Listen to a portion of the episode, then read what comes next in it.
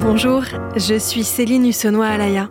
Un suspect identifié 15 ans après les faits, un homme a été placé en garde à vue pour le meurtre de Caroline Marcel. Cette joggeuse a été tuée un soir de juin 2008 dans la banlieue d'Orléans.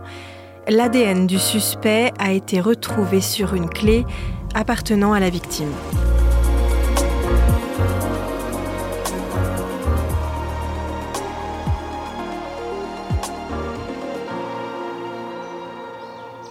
C'est une belle journée que ce lundi 23 juin 2008.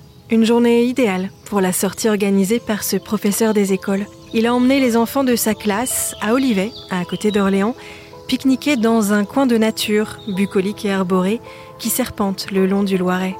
Mais la sortie scolaire tourne court.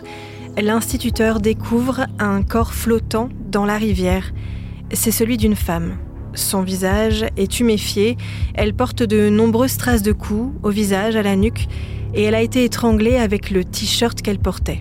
Une pluie de coups qui laisse deviner une agression d'une violence extrême, explique dans un épisode de Non élucidé consacré à cette affaire et diffusé sur RMC Crime le médecin légiste qui a pratiqué l'autopsie. L'examen externe révèle toute la violence du crime.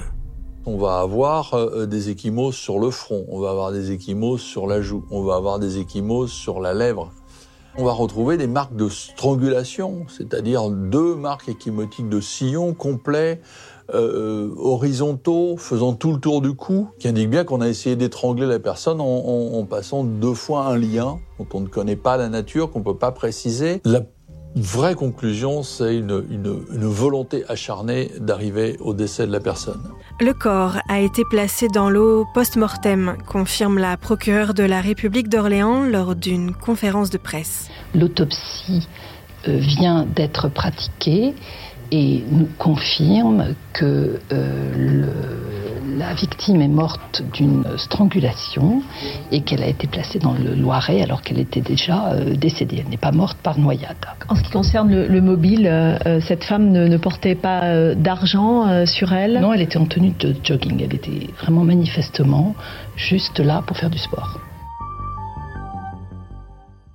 Ce corps, c'est celui de Caroline Marcel, une femme de 45 ans, divorcée et mère d'une petite fille de 11 ans, partie la veille au soir faire un jogging, comme elle en a l'habitude. Sa disparition n'a été signalée que le lendemain par son ancien conjoint, Patrice Adamzac, alerté par l'école de leur fille.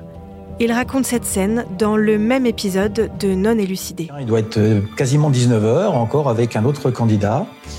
Et tout d'un coup, mon téléphone sonne, mon portable, et là, c'est la directrice de l'école qui me dit que, qui m'appelle parce que sa mère n'avait pas été chercher ma fille à l'école. Je sais tout de suite, à ce moment-là, qu'il s'est passé quelque chose de grave, mais j'arrive pas à, enfin, à sortir d'une sorte de torpeur. Quand il arrive au commissariat, il n'y a plus de doute.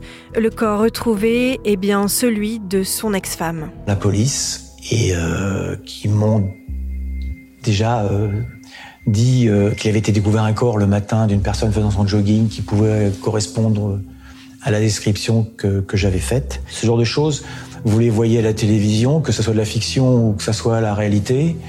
Euh, mais comme tout le monde, vous dites que c'est pas, voilà, c'est pour les autres, c'est pas pour vous, quoi. La meilleure amie de la victime, elle aussi sur place, est effondrée. Là, j'ai compris que ça allait pas. Et là, ils m'ont dit la vérité. Ils m'ont dit d'un coup, écoutez, on a retrouvé euh, le corps de votre ami euh, dans le Loiret. Enfin, ils m'annoncent ça brutalement, d'un seul coup. Et là, je réalise qu'effectivement, euh, c'est grave. Quand je suis sortie du bureau des enquêteurs et que j'ai retrouvé Patrice, il a fallu accuser le choc. Que Caroline était décédée. Ça, ça a été difficile. Les questions viennent après. Sur le coup, faut digérer l'information. Excusez-moi, j'ai encore du mal à en parler faut digérer l'information, il y a le choc. Les questions, on se les pose après. Qu'est-ce qui s'est passé si j'avais été avec elle? Est-ce que ce serait arrivé? Est-ce que ça l'aurait sauvé ou pas? Patrice Adamzac doit alors annoncer à sa fille le décès de sa mère, à un moment qu'il raconte avec beaucoup d'émotion. Le soir, euh, je vais chercher euh, ma fille à l'école. Et euh, là, je lui dis rien. Je peux rien lui dire d'ailleurs. Et puis à la maison, je lui demande de s'asseoir et, euh,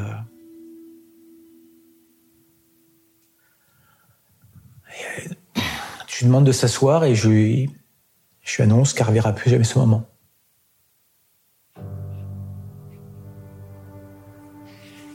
Pense qu'elle a pleuré même avant que je prononce les mots.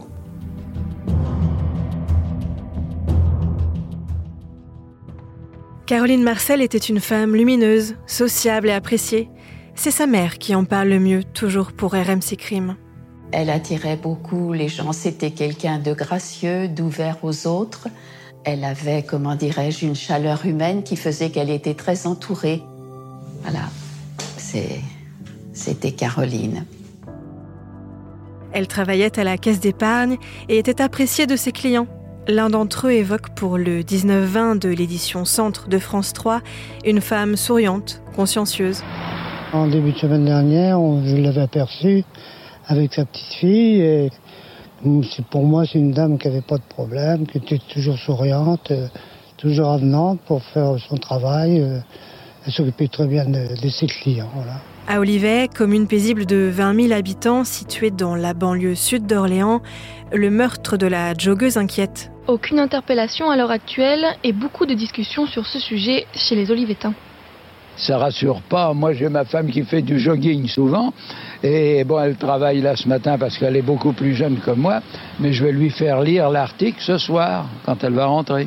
C'est vraiment, on s'est dit, c'est plus le fait d'avoir découvert le corps en pleine journée qui a affolé un petit peu. Euh, ça aurait pu être un enfant qui aurait découvert ce, corps. C'est ça qui a choqué un petit peu les gens.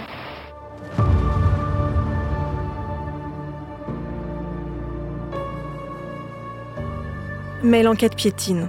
Malgré plusieurs interpellations, un an plus tard, aucun véritable suspect n'a été identifié. Le mystère reste entier, comme le rapporte un reportage du 12-13 de l'édition Centre de France 3. Une année a passé. Six interpellations, six personnes libérées. Des centaines d'auditions, un millier de procès-verbaux. Aucune orientation particulière n'a été donnée à l'enquête. Le spectre demeure très large. La vengeance d'une personne de l'entourage de Caroline Marcel, Femme de 45 ans, divorcée, mère d'une fille de 12 ans, appréciée de ses collègues à la caisse d'épargne, cette piste n'est pas écartée. Un meurtre perpétré par un homme de passage, tueur opportuniste, c'est possible aussi. À Paris, la direction centrale de la police recense les agressions de joggeuses en France et en Europe. Le mode opératoire du crime n'est pas si fréquent. Ce ne sera donc que 15 ans plus tard que l'épilogue pourrait être enfin trouvé. Bonjour Stéphane Selami. Bonjour. Vous êtes grand reporter police-justice à BFM TV. C'est vous qui avez révélé hier l'arrestation d'un suspect 15 ans après le meurtre de Caroline Marcel. Comment peut-on retrouver un suspect tant d'années après les faits? Ah, c'est les magies de l'ADN, donc euh, des empreintes génétiques et surtout des, euh, comment dirais-je, des progrès de la police scientifique sur la recherche de cet ADN puisque bon, l'ADN, ça fait un petit moment qu'on connaît ça hein, euh, maintenant euh, en France, euh, mais c'est surtout les progrès qui ont été faits ces dernières années pour pouvoir extraire cet ADN et ensuite l'analyser. C'est là où on a fait des, progrès importants. Alors ça, c'est le premier élément. Et le deuxième élément aussi, c'est le regard neuf d'une nouvelle juge sur un dossier, sur un colcaise qui était vieux de, de 15 ans. Depuis 2008, est-ce que l'enquête avait été arrêtée ou est-ce que les enquêteurs continuaient de travailler? Alors, elle ne pouvait pas s'être arrêtée, sinon ça voudrait dire que c'était terminé, on ne pouvait plus rien faire. Donc, non, non, il y a un délai de prescription, mais ce délai à chaque fois est repoussé dès qu'on a un nouvel élément ou dès qu'il y a un nouvel acte d'enquête. Donc, ça, c'est la première chose. Donc, euh, non, il continue à travailler. On alimentait parfois peut-être artificiellement justement ce, délai de prescription pour le repousser, mais euh, ils ont continué à travailler. C'est pour ça que ce dossier, 15 ans plus tard, il était encore en état de, pouvoir être traité par euh, donc, le pôle des colcaises à Nanterre, qui l'a récupéré puisqu'au départ c'est traité par un juge d'instruction d'Orléans. Et en juin 2022, le juge d'instruction du départ, lui, se dessaisit au profit du pôle donc de Colcaise de Nanterre et du nouvel juge d'instruction. Elle, elle récupère ce dossier au mois d'août 2022 et elle se plonge dedans pour bah, explorer euh, tout ce qui avait été fait jusqu'à présent dans ce dossier. Quelles pistes ont été envisagées durant l'enquête? Est-ce que les enquêteurs avaient des suspects? Oui, il y a eu plusieurs suspects, notamment euh, un ex-petit ami de, de la victime. Donc il y a eu quand même pas mal de, personnes au départ qui ont été ciblées ciblés, entendus. On parle de six suspects, on va dire, sérieux, qui ont été ciblés par les enquêteurs, mais en fait, à aucun moment, ils avaient un élément tangible, matériel, qui pouvait prouver ou les impliquer formellement dans, dans ce meurtre. Comment s'est déroulée l'interpellation du suspect? Est-ce qu'il reconnaît les faits?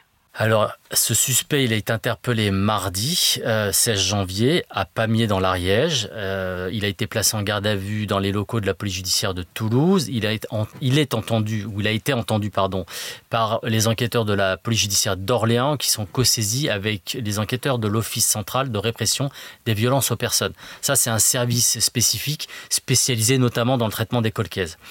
Et ce qu'on sait de sa garde à vue, c'est que non, non, au contraire, lui, il n'a rien reconnu. Il se dit totalement étranger à ses faits et il ne comprend pas d'ailleurs pourquoi ils sont venus le chercher. Quel est le profil de ce suspect? Est-ce qu'il avait déjà été inquiété ou suspecté dans cette affaire? Alors, les faits donc remontent au 23 juin 2008. À Olivet, dans le Loiret, on retrouve le corps donc de Caroline Marcel. Elle a le visage tuméfié, elle a été battue, elle a été étranglée aussi parce qu'elle était partie faire un jogging. Elle a été étranglée avec le t-shirt qu'elle portait. À l'époque, le suspect qui a été interpellé mardi donc à Pamiers, lui, il habitait euh, dans, la région. Il était employé comme paysagiste à Orléans, donc juste à côté d'Olivet, et il n'avait que 18 ans. Là, c'est ce qu'on sait de lui à l'époque des faits. Au moment de son interpellation, donc aujourd'hui, 15 ans plus tard, il a 34 ans, il est père de famille, père d'une petite fille de 2 ans, il vit en concubinage et il est sans profession. Mais surtout, ce que les enquêteurs ont établi, à partir du moment où ils ont eu son nom et ils l'ont identifié, c'est qu'ils ont euh, cherché dans les archives euh, judiciaires et ils ont découvert une condamnation le concernant qui remonte à l'année 2009 pardon, euh, en appel et pour des faits d'agression sexuelle. Et à l'époque, il avait écopé d'une peine de un an de prison, dont huit mois avec sursis. Et il avait quand même purgé, donc il avait été incarcéré quatre mois. On en sait un peu plus sur l'enfance du suspect. Ce qu'on nous décrit par rapport à ce suspect, c'est qu'il aurait eu une, enfance un peu à la Zola. Quand je dis à la Zola, c'est-à-dire qu'il est issu d'une famille nombreuse, il n'a pas connu son père, euh, donc en gros il s'est un peu construit tout seul euh, et euh, il a grandi dans des conditions pas forcément très favorables.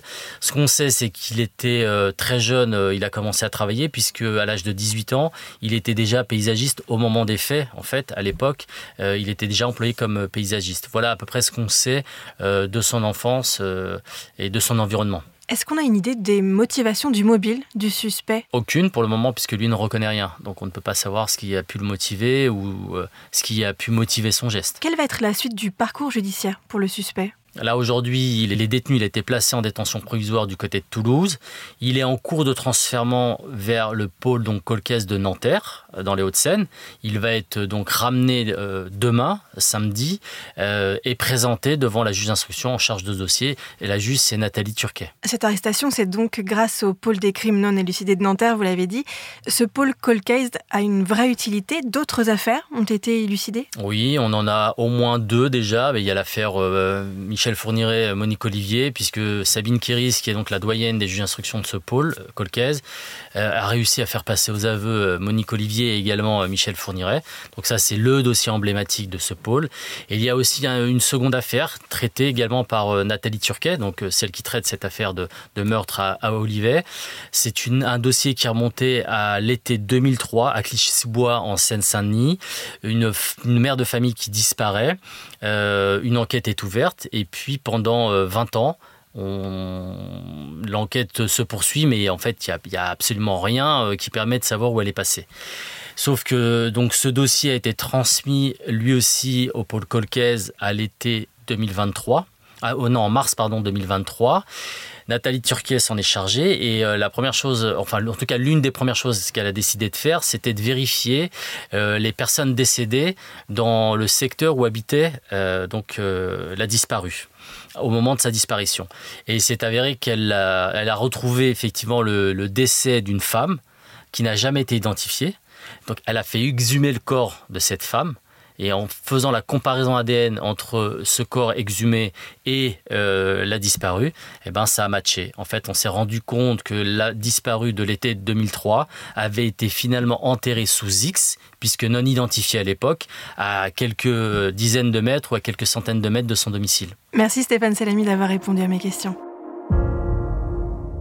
Merci à Eva Serrayol pour le montage de cet épisode et merci à vous d'avoir écouté le titre à la une. Si cet épisode vous a plu, n'hésitez pas à vous abonner, à nous laisser un commentaire et à le partager autour de vous.